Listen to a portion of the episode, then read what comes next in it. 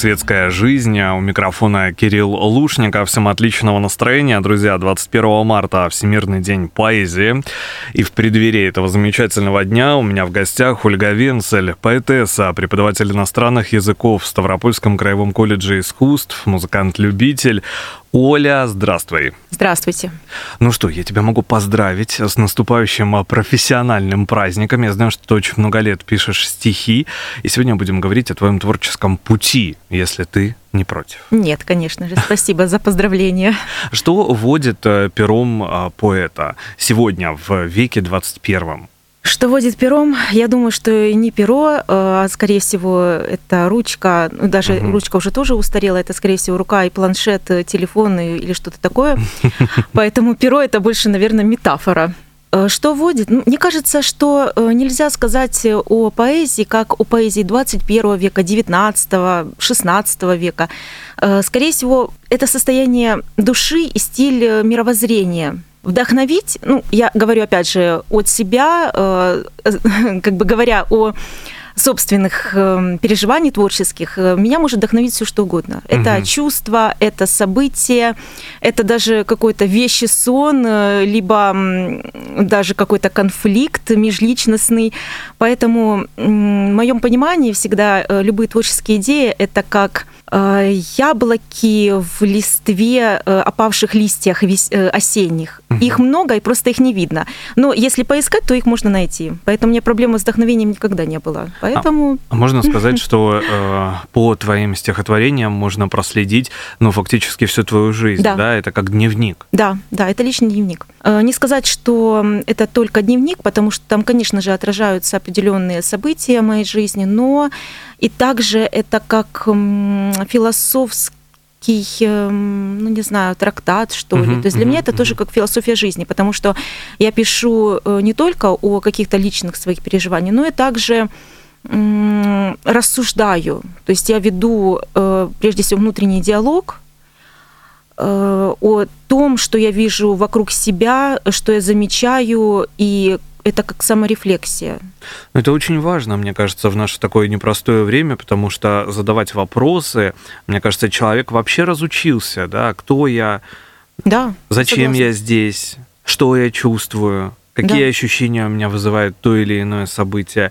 Это очень важно, да, давать оценку а, собственным переживаниям. Да, верно потому что у нас век все-таки 21 угу. и ритм жизни, э, мне кажется, раз пять даже быстрее, чем даже в начале 20 века. Хотя 20 век это тоже мир скорости, мир изменений. Но 20 и вроде век... как э, совсем недавно был. Да, э, такое ощущение, что время ускоряется, и действительно можно сказать, что в сутках не 24 часа, а где-то 20 уже, наверное, максимум. И мы вместе с этим временем тоже ускоряемся. И надо вот, мне кажется, тоже уметь немножко делать паузы. Да, и вот эти паузы, на самом деле, вот у меня пауза, например, была в 2020 году. Хотя до этого у меня была пауза, я ну, признаюсь, да, такое у меня публичное признание, я человек не местный, угу. Мой творческий путь и жизненный разделился на два этапа, до и после, как я это называю, то есть э, переоценка ценностей 14 год, и, и потом, ну, опять же, частично 20 год. Угу. То есть 14 год, ну, я с Донбасса, угу. то есть я ну, как бы уехала сюда, собственно говоря, на Ставрополье, просто потому что, ну, как бы там жить невозможно было. И у меня творческий путь также разделился. То есть у меня э, были стихотворения, которые были э, где-то до середины 2014 года, а потом э, я стала писать где-то больше, ближе к 2015 году. То есть у меня был даже период, когда я не писала. Угу. Я настолько переживала, и потом это все просто вылилось, вот просто одним каким-то потоком.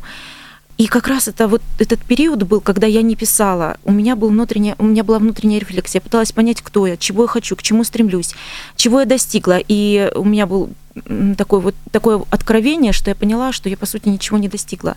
Я ни к чему не пришла, и все, что я делала, хотя я понимала, что ну как бы что-то что-то все равно в этой жизни было достигнуто, но в принципе я не могла ответить на вопрос, кто я кто я на самом деле. И 20, а 20 год у меня, э, кстати, несмотря на пандемию, все эти моменты, у меня э, весна была как раз действительно откровением. Я ответила на вопрос, кто я, наконец-то. То есть я увидела даже в творчестве э, какую-то миссию определенную, что я хочу подарить угу. этому миру, что оставить.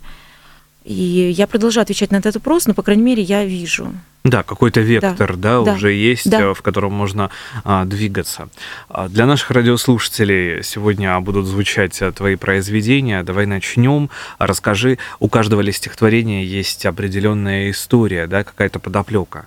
В принципе, да, в какой-то степени. Например, э, я, я бы хотела начать, собственно говоря, с того, как я начала да, свой путь официально литературный, хотя я пишу лет где-то так с 9, угу. и то я была прозаиком, я была убежденным прозаиком, потом вдруг стала поэтессой, сама не ожидав э, от себя этого.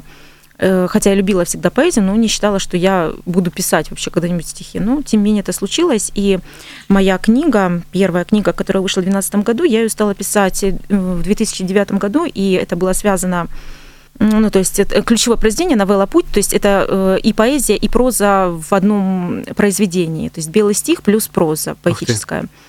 Э, и это было связано с определенной ну, ситуации, скажем так, личного характера. То есть первое разочарование любви. Э, и я находилась в таком очень жутком состоянии психологическом.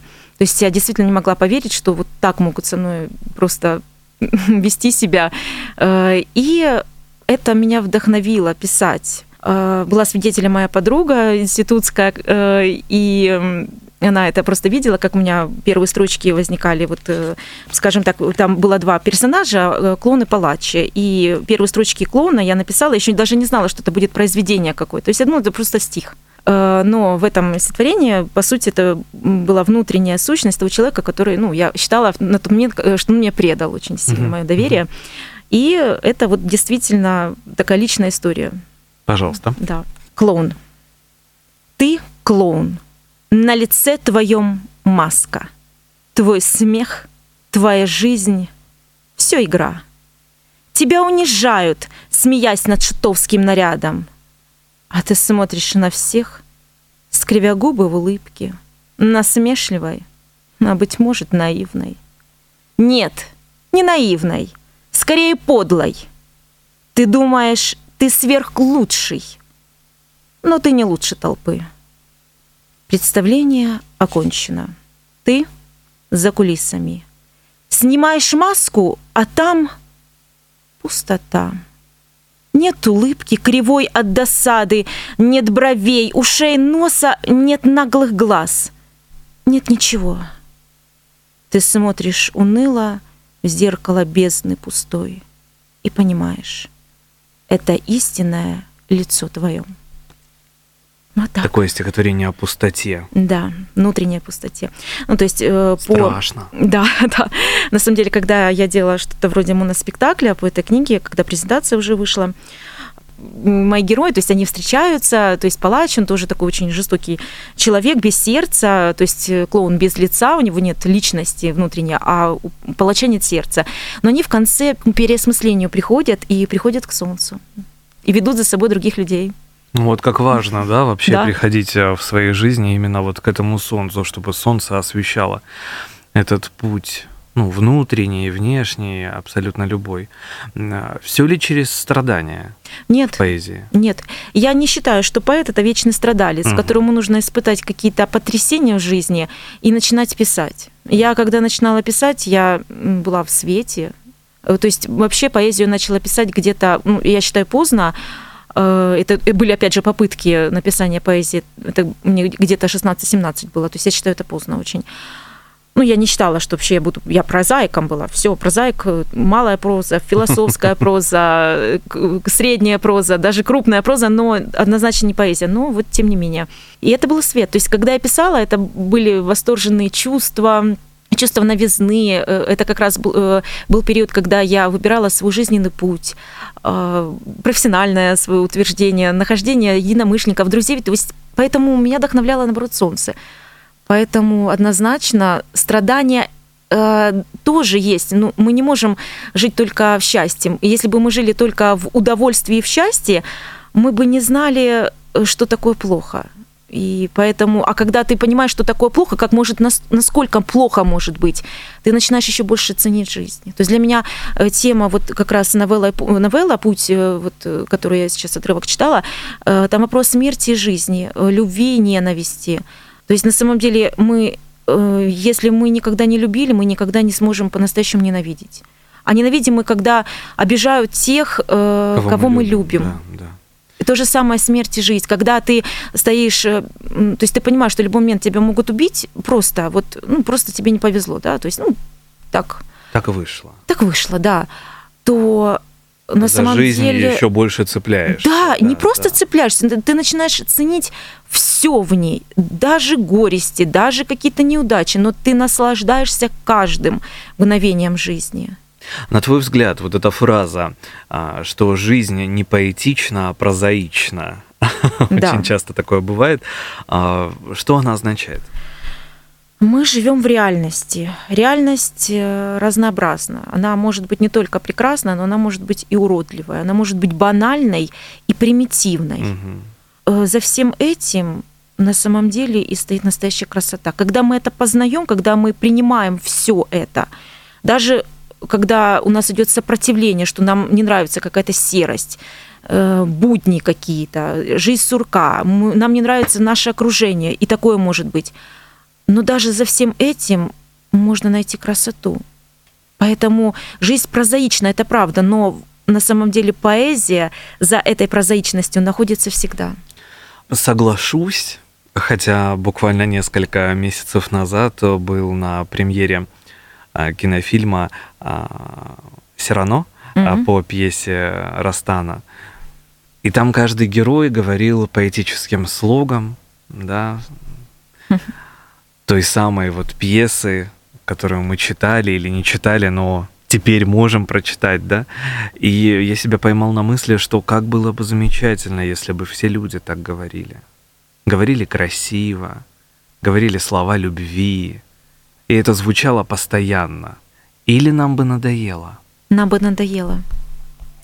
Мы, возможно, мы когда-нибудь к этому состоянию придем осознанности, что на самом деле созидание, красота, э, вот все то, что вызывает положительные эмоции. Да, это, чувство прекрасного. Да, чувство прекрасного. Это норма жизни. Но, к сожалению, пока к этому приходит только э, определенный процент людей, то есть это не больше трех процентов, максимум пять.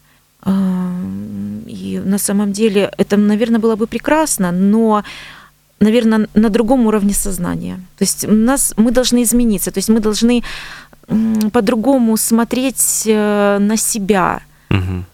И опять же, у нас есть земное притяжение, которое действует на наше мировоззрение, да, то есть мы все равно к Земле, к чему-то более примитивному, я бы сказала. Это придавливает знаю, нас. Придавливает, да, да, да. Поэтому, э, ну, может быть, то есть, опять же, в таком состоянии прийти, чтобы э, быть э, в гармонии с Землей, но в то же время где-то парить. И если вот мы к этой гармонии придем, то есть принятие и высокого, и низкого тоже, угу то, возможно, мы выбор такой сделаем. Опять же, это будет выбор, и не каждый это выберет.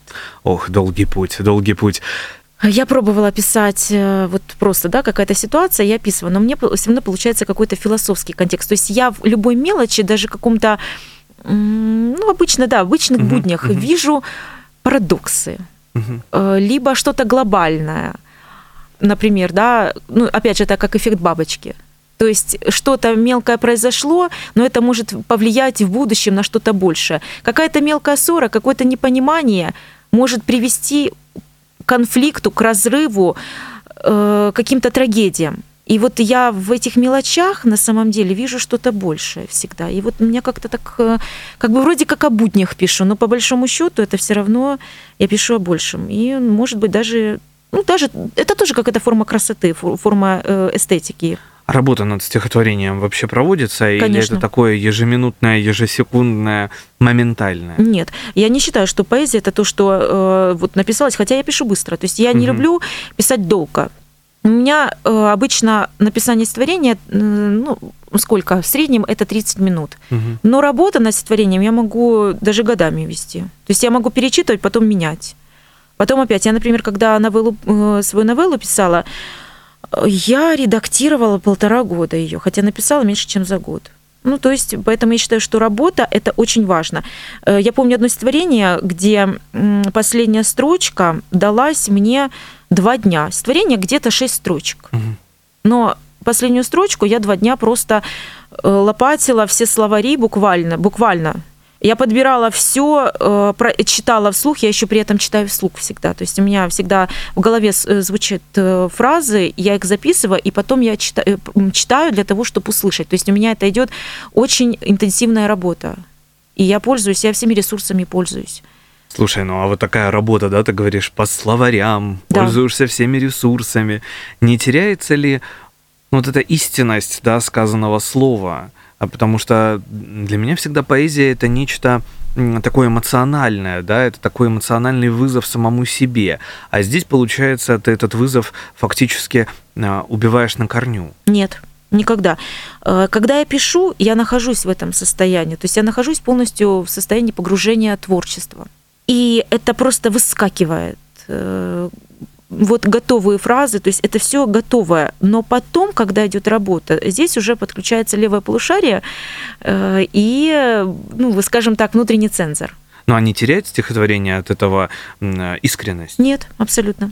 Я даже писала то, что называется ну, не сказать слово на заказ, когда я была в одном литературном объединении, и у нас, э, ну, например, тему говорим, у нас тема такая-то. И угу. мы писали. То есть, и я абсолютно, то есть я просто настраивала и думаю, так, как я могу посмотреть на эту тему? И тут возникали эти строчки, и это было абсолютно искренне, это мой подход, это мое видение. Подожди, ну о какой же искренности ты можешь говорить, если э, тебе дают фактически тему? То есть ты как э, не вольна э, да, в выборе той или иной темы. А, а как же вот этот момент прожить, да, прочувствовать, просуществовать? Ты же не чувствовала это? Чувствовала. В том-то дело. Э, у меня э, как-то так интересно это происходило. То есть, э, с одной стороны, мне шло сопротивление, что мне за, как бы, ну, не сказать слово заказ, но, по крайней мере, какие-то рамки. Угу. А потом я просто старалась понять, действительно, ну, тема-то можно на нее посмотреть, а как я на нее посмотрю, на эту тему? И дальше идет просто какой-то нестандартный подход. То есть я во всем люблю нестандартное находить. То есть находить то, чего еще никто не находил. То есть, ну вот я так во всем. У меня и в работе я так себя веду. Поэтому здесь идет полностью полет творчества. То есть Но я подхожу по-своему. силу. Я просто про то, что, допустим, писать о э, авиакатастрофе, э, в которой ты не была. Нет, да, опыт это... нет, нет, исключено. Нет, эта тема, ну, допустим, э, на зимнюю тематику. Или... А, ну что-то такое безобидное. Да, безобидно. Нет, э, то, что касается, я э, отказывалась писать на политические темы, то есть uh-huh, политику uh-huh. нет. Э, социальные темы, если они у меня есть на самом деле, эти произведения, опять же, они все равно больше философские. Uh-huh. Это мой как бы взгляд философский на какие-то события, на какие-то вещи. Но так, что мне сказали, вот у нас такая идеология, вот напиши вот так, чтобы это подтверждало. Нет, я, я откажусь. Потому что это, опять же, это какие-то рамки в смысле. Ребята, я не могу смотреть на какую-то вещь только с одного бока. Мне нужно смотреть с разных, как минимум две стороны я должна рассмотреть. И я скажу такое, что может вам не понравиться, потому что я в контекст вашего, ваших, в кавычках, убеждениях могу просто не попасть. Поэтому я это однозначно брать не буду. Живу в реальности, но выбираю те методы, которые мне нравятся. Если мне э, в детстве, например, нравилось писать письма, хотя были уже имейл и сообщения, mm-hmm. то это был мой выбор. Ты помнишь тот момент, когда ты сделала выбор э, писать? Писать. Я знаю, что это была сначала проза, как ты уже говорила. Да, да. Что это за ощущение было? Почему такая потребность возникла? Это состояние полного погружения в творчество и радости открытия. Я понимала, что я, находясь в этом состоянии, как будто бы открываю ну, двери в какой-то другой иной мир – и через меня проходит током какая-то информация, какие-то ощущения. Это озаряет и освещает всю жизнь. То есть для меня это было настолько важно, что я буквально находилась в состоянии какого-то поэтического, э, я не знаю, экстаза, что ли, можно так сказать это как такой фанатизм, но не в плохом смысле слова, угу. а то, что полностью поглощает себя. То есть, и я понимала, что я, э, как Воспитаева говорила, когда не знала я, что я поэт, ну вот у меня, и потом, э, то есть у меня вот было, что я не знала, что я вот что-то там поэт, я не называла себя так, я просто говорила, я пишу. И все, то есть я пишу. И когда меня спрашивали, что, говорю, ну, как бы все, и прозу, и поэзию, а что, ну, важно, а что именно ты пишешь? Я и пьесы пробовала писать, то есть у меня есть одна пьеса, просто на, на социальную тему я ее перестала писать, я испугалась, что это сбудется. Ну, по сути, сбылось.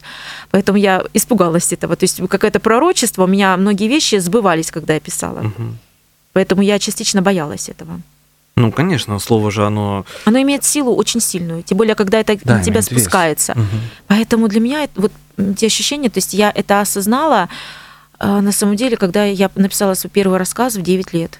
Угу. То есть я сразу это почувствовала. И я эм, ну, это меня сразу поглотило. Тем более, что меня в школе как раз критиковали, то есть я получила четверку за это сочинение, у меня была э, и прямая проза, сложные предложения, и размером это, этот рассказ был где-то приблизительно 5 э, тетрадных страниц. Устали читать просто. Да, ужасно устали, поэтому стали читать. И было, было замечание, что э, слишком длинно. А я сказала, извините, но по-другому писать я не могу.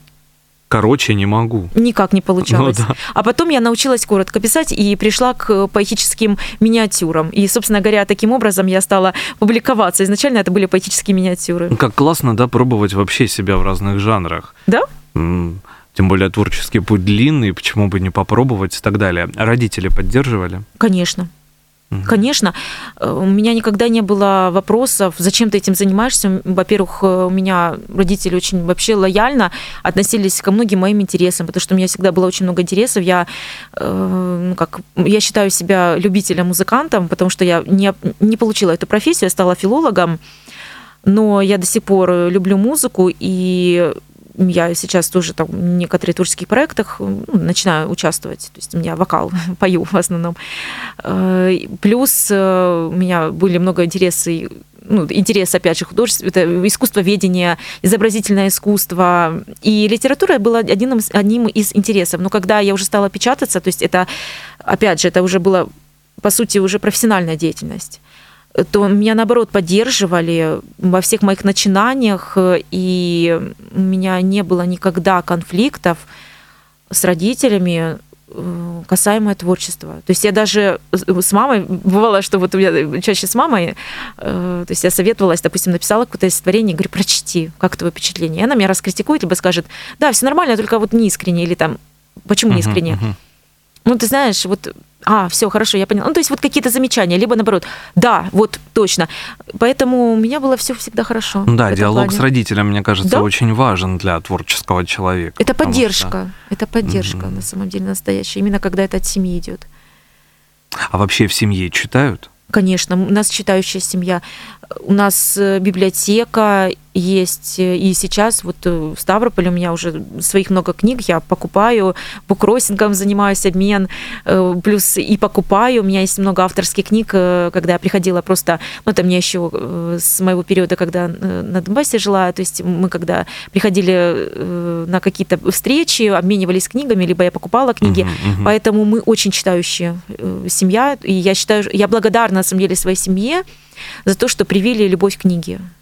Филологом же просто так не становятся. Конечно, конечно. Это, это, это судьба изначально. Ну да, и как-то творческий призыв, да, какой-то, не знаю, творческий вызов самому себе, в конце концов, быть филологом. Да, да, да. Ну, то есть филологом, на самом деле, когда мне был выбор э, поступать, э, то есть выбирать профессию, я долго не могла, ну, я опять же хотела быть музыкантом, естественно, uh-huh, что uh-huh. я долго хотела пианисткой быть, ну, скорее всего, пианисткой хотела быть, то есть мне, наверное, больше всего, э, но потом как-то, может быть, вокалисткой. А потом я поняла, что э, надо что-то более широкую какую-то профессию получать, и выбор упал именно на филологию. То есть даже не лингвистика, а именно филология, потому что и литература для меня всегда была даже, наверное, важнее языка, потому что я считала, что литература влияет на язык. Угу. То есть не, не наоборот, то есть литература создает э, язык. И это мое было убеждение всегда. И... А очень даже логично, да, да формирует, да, формирует да. язык. Э, поэтому, в принципе, ну, да, действительно, я не ошиблась, то, что я стала по профессии филологом и стала преподавать, э, потому что это действительно мое, угу. и это не только мой хлеб, потому что это моя профессия, а действительно это как бы то, чем я зарабатываю, основная моя э, деятельность. Но и также это как деятельность, я считаю, общественная. Ну и состояние души. Да, и состояние души. То есть хочется поделиться своим видением на литературу, какую-то свою критику. Особенно, что касается литературы, я всегда, вот э, когда мне, я преподавала литературу, э, я спрашивала не пересказать критику или биографию писателя. Я говорила, ребят, э, ваше видение, да, то есть как, что вы для себя возьмете именно в этом произведении. Но, конечно, я говорила э, о том, что это произведение своего времени – то есть нужно все равно смотреть через призму это времени. Конечно, тут исторические факты, но опять же, то есть каждый берет для себя что-то. И вот когда у нас были э, дискуссии, сочинения ребята писали, я видела, что они чувствуют. И я убедилась лишний раз, что вопрос молодежь не читает, вопрос, наверное, не о том, что не читают, они э, читают то, что в чем видят э, что-то важное для себя.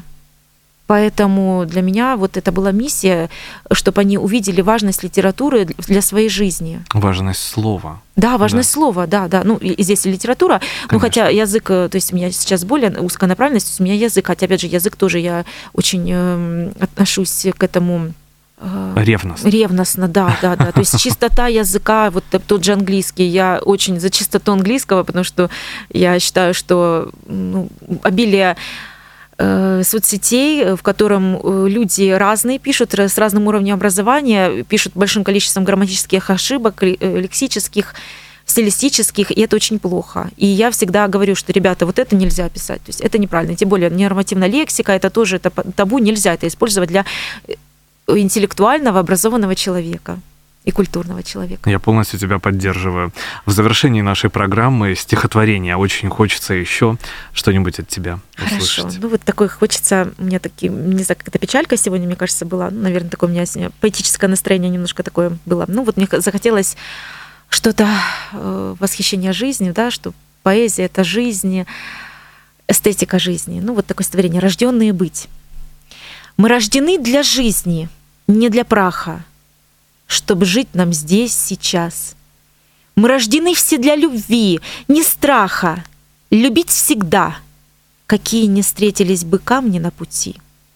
Мы рождены для жизни в счастье, а счастье — это вечное в душе, оно у нас внутри. Мы рождены любить себя и мир вокруг, и созидать, дарить, творить, рождать, желать и верить. Ольга Венцель, поэтесса, преподаватель иностранных языков в Ставропольском краевом колледже искусств, музыкант-любитель, сегодня была у меня в гостях в преддверии Международного дня поэзии. Поздравляю с твоим профессиональным днем. Спасибо огромное. Удачи и, конечно же, вдохновения, потому что оно должно, мне кажется, творческого человека сопровождать абсолютно всю жизнь. Огромное тебе спасибо за этот эфир. У микрофона был Кирилл Лушников. Светская жизнь. Встретимся ровно через неделю. Пока. До свидания. Приятно было то, что вы послушали меня.